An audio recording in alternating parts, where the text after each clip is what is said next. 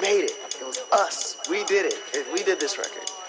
And the guy said, Really? What do you mean? I'm like, We made the record. Everybody thought when they first heard the record was, gee, I can do better than that. And why don't I give it a shot? First thing you have to do is you have to start off with a strong kick drum. He says, I'll take them all. How much do you want for them? And I very quickly thought to myself, okay, it costs us a dollar to make the records. And And then you have to have a bass line. I want to get $2 at least. Because then I'll make 50 cents and Jesse will make 50 cents and we'll be cool. From there, you build on it. You build on it with uh, with the hi hat. You build on it with uh, claps. Said, $4. Figuring a guy would want to negotiate me down. You build on it with uh, snare drums. He said, okay.